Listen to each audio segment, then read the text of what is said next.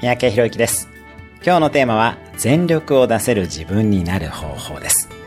田畑式ヒットトレーニングというものがあります。20秒全力で運動して10秒休むのを8回繰り返します。計4分間でできます。このトレーニングで心肺能力が上がることが実証されています。忙しいあなたはぜひ取り入れてみてください。私も筋トレの後に4分間の田畑式ヒットランニングを行ったり、田畑式ヒットスイミングを行っています。4分間の運動時間はさすがに皆さんもあるかと思います。